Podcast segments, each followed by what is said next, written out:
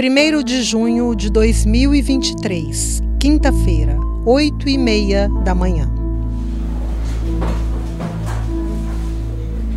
Na emergência do Hospital Infantil de Belo Horizonte, há três leitos ocupados. Na cama do meio está um menino que aparenta 9 anos de idade. Ele sente inexplicável dor abdominal. É a mãe quem conta ao telefone para algum parente. Cama à direita tem uma menina de 13 anos. Ela implora para não ser internada, porque em dois dias acontecerá o show da popstar americana Lana Del Rey em São Paulo. Naquela manhã, a garota que ganhou ingressos para realizar o seu sonho de conhecer a cantora tinha tentado o suicídio. E à esquerda tem outra menina que veste o uniforme da escola. Ela também tinha tentado tirar a própria vida. Seu estado era mais grave e seria transferida para outro hospital. Diante das duas famílias chorosas, a enfermeira contou que, no ambulatório ao lado, havia outro garoto na mesma situação, com apenas 12 anos de idade. Eu sou Nalu Saad, jornalista e mãe da menina vestindo uniforme. Ela só tinha 16 anos.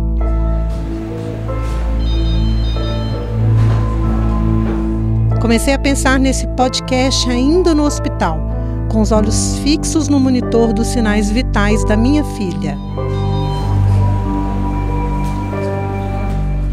Fala da enfermeira sobre atenderem cada vez mais tentativas de suicídios entre crianças fez soar um alerta que todo jornalista conhece bem. Isso precisa ser noticiado. Descobri que a depressão infanto-juvenil avança a passos rápidos e o Brasil não está preparado. Esta edição especial do podcast Repórter Record Minas traz com exclusividade um retrato da situação.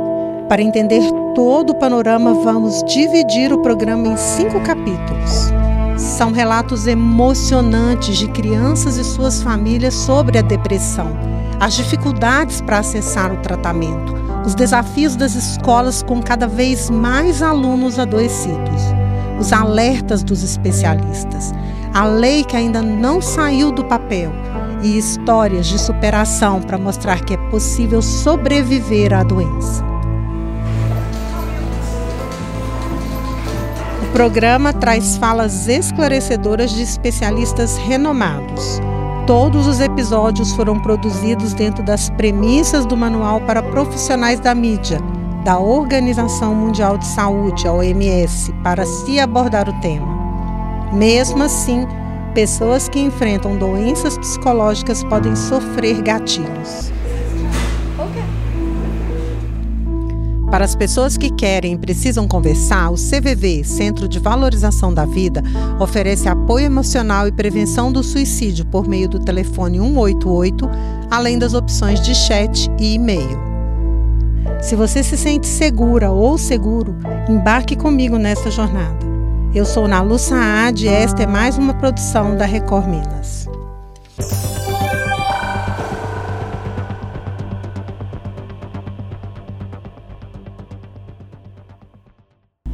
Vezes que eu tive que tentar me matar no meu dia de aniversário, eu tinha completado 15 anos. É uma tristeza que vem com tudo. Vem com vontade de querer morrer, vem com vontade, com, com vontade de sumir, vontade de chorar. Onde é que eu tava? Que eu cuidei de cada dodói dessa menina, de cada gripe, e não cuidei de uma doença tão grave. Eu já atendi criança aqui de 11 anos, de 10 anos, né, que faz automutilação. As vozes que você acabou de ouvir são de adolescentes que enfrentam a doença, uma mãe que perdeu a filha e de um renomado psiquiatra infantil que trabalha com o tema. No decorrer dos cinco episódios, você vai entender como a história deles se cruza.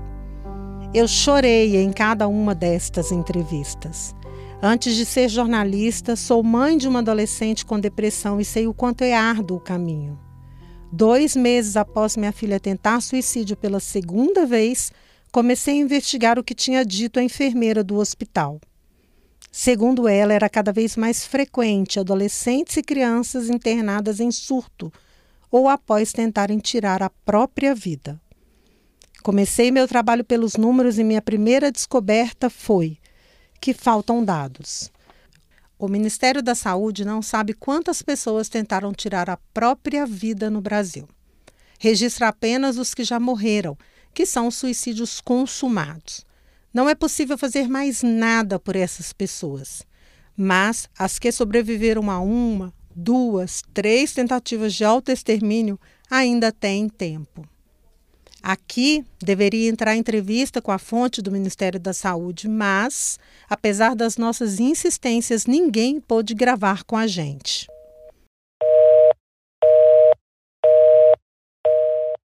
Outro problema que nos impede de saber quantas crianças e adolescentes sofrem com a depressão é que nem todas as tentativas de suicídio que chegam aos hospitais são registradas, especialmente na rede particular. Os hospitais privados pelos quais passei com a minha filha nunca tocaram no assunto saúde mental. Já na rede pública, todo paciente que tenta se matar só tem alta após atendimento psiquiátrico e psicológico. Uma lei federal de 2019 determina que os hospitais e escolas devem notificar todos os casos de tentativa de suicídio ou automutilações, mas isso não acontece.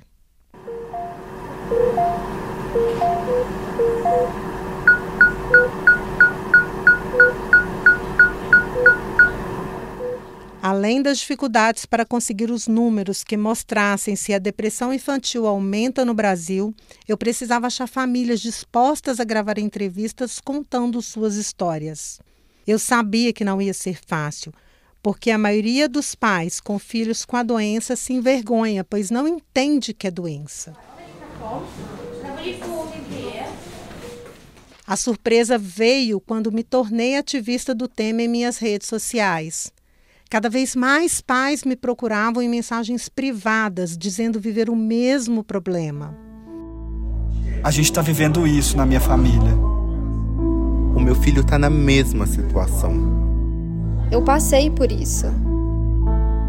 Pais em desespero e sem informação, enviando mensagens de todo o Brasil, viraram rotina e aumentaram quando fiz uma palestra no TEDx BH contando a história da minha filha e a importância de falarmos mais sobre a depressão infantil.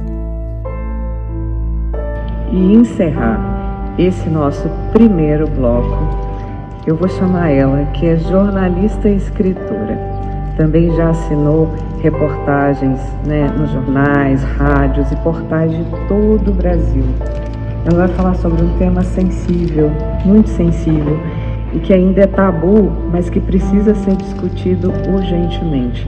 Eu quero chamar o Paulo Nalu para falar sobre depressão infanto-juvenil.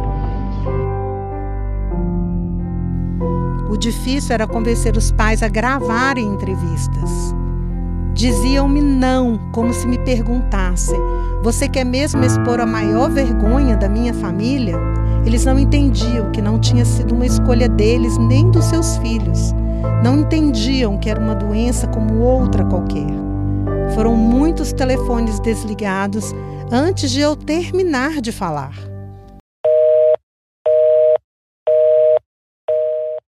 Eu investigava tanto o tema que um dia o algoritmo da rede social me entregou este vídeo. Olá, eu sou a Cris Grobélio e há quase cinco meses perdi minha filha Yasmin por um suicídio. No próximo episódio, vocês vão conhecer a história da Yasmin e a luta da Cris. Ela também é uma ativista pelo fim do preconceito em relação à depressão em crianças e adolescentes. Falando em ativistas pela saúde mental, foi atrás do palco do TEDx BH que o assunto veio à tona numa conversa com Léo Fará, um dos heróis de Brumadinho era um dos palestrantes e confidenciou sobre o livro prestes a ser lançado. A obra O Dia que Não Terminou narra sobre o plantão em que ele salvou cinco pessoas tentando se matar.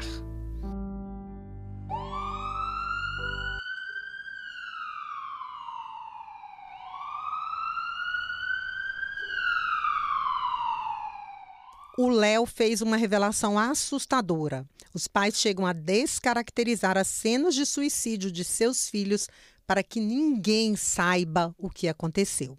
Quando a gente vai numa é, em casa, isso já aconteceu já duas vezes, da gente ir em apartamentos, por exemplo, e a criança caiu da janela.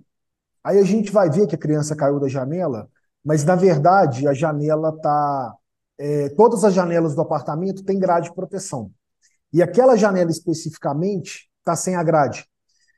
E a gente vai ver os pais assim, extremamente abalados. É, a gente tenta conversar para ver o que, que aconteceu, para saber como é que foi, né? até mesmo para se não foi um crime, né? isso é, é, não está descartado de ser, e é lógico que isso desdobra numa investigação, mas a gente já foi em casos onde os pais, com vergonha do que aconteceu, é, se tratar de uma ocorrência de auto-extermínio e o adolescente, por exemplo, cortar a, a grade de proteção, aquela te, a tela de nylon, né?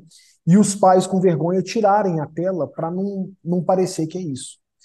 Então, é, dentre de várias é, situações onde a gente vê que muitas vezes apartamento com banheira, a criança, adolescente toma remédio e aí fala que foi um afogamento na banheira. E a gente sabe que, não, que a idade não é compatível com esse afogamento pela experiência que a gente tem, né?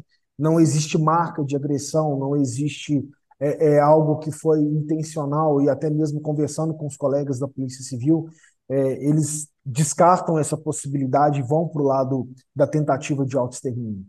Então a gente sabe que existe esse preconceito de falar que as pessoas estão com uma depressão, ou estão num quadro depressivo, ou realmente precisam de ajuda. Ou acham que os pais, por exemplo, conseguem resolver tudo. Né? Que eles, por serem pais, têm a obrigação de conseguir dar é, é a solução para aquele problema. E muitas vezes não se passa desse jeito. Né? Como uma doença, você precisa de um profissional capacitado para isso. É mesmo muito difícil assumir a doença porque a sociedade é preconceituosa. Temos medo que nossos filhos sejam tratados de forma diferente e fiquem para sempre marcados. Eu mesma menti muitas vezes sobre a depressão da minha filha. Hoje a Cris enfrenta a discriminação de peito aberto e ferido para falar sobre a depressão e o suicídio na infância. No próximo episódio você vai conhecer a história dessa família e sua caçula Yasmin um desafio comum velado, que é mesmo a questão da discriminação. Você não tem muita abertura para falar para a sociedade sobre saúde mental, né? Então, assim, na verdade, para nós isso não foi um tabu muito grande, mas a gente via que ela não gostava muito de tratar com muitas pessoas, tipo deixava mais para ela, porque realmente assim é um assunto delicado, né? Então, quanto à dificuldade, eu acho que a gente teve com a própria doença em si as maiores dificuldades.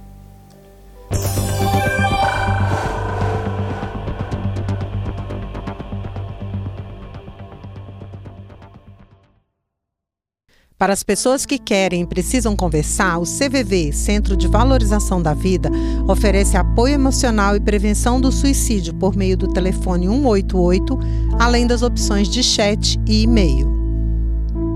Esse podcast teve produção de Nalu Saad, roteiro Pablo Nascimento, edição de áudio Lucas Eugênio, chefia de redação Adriana Vigiano e Flávia Martins e Miguel, direção de jornalismo Marco Nascimento.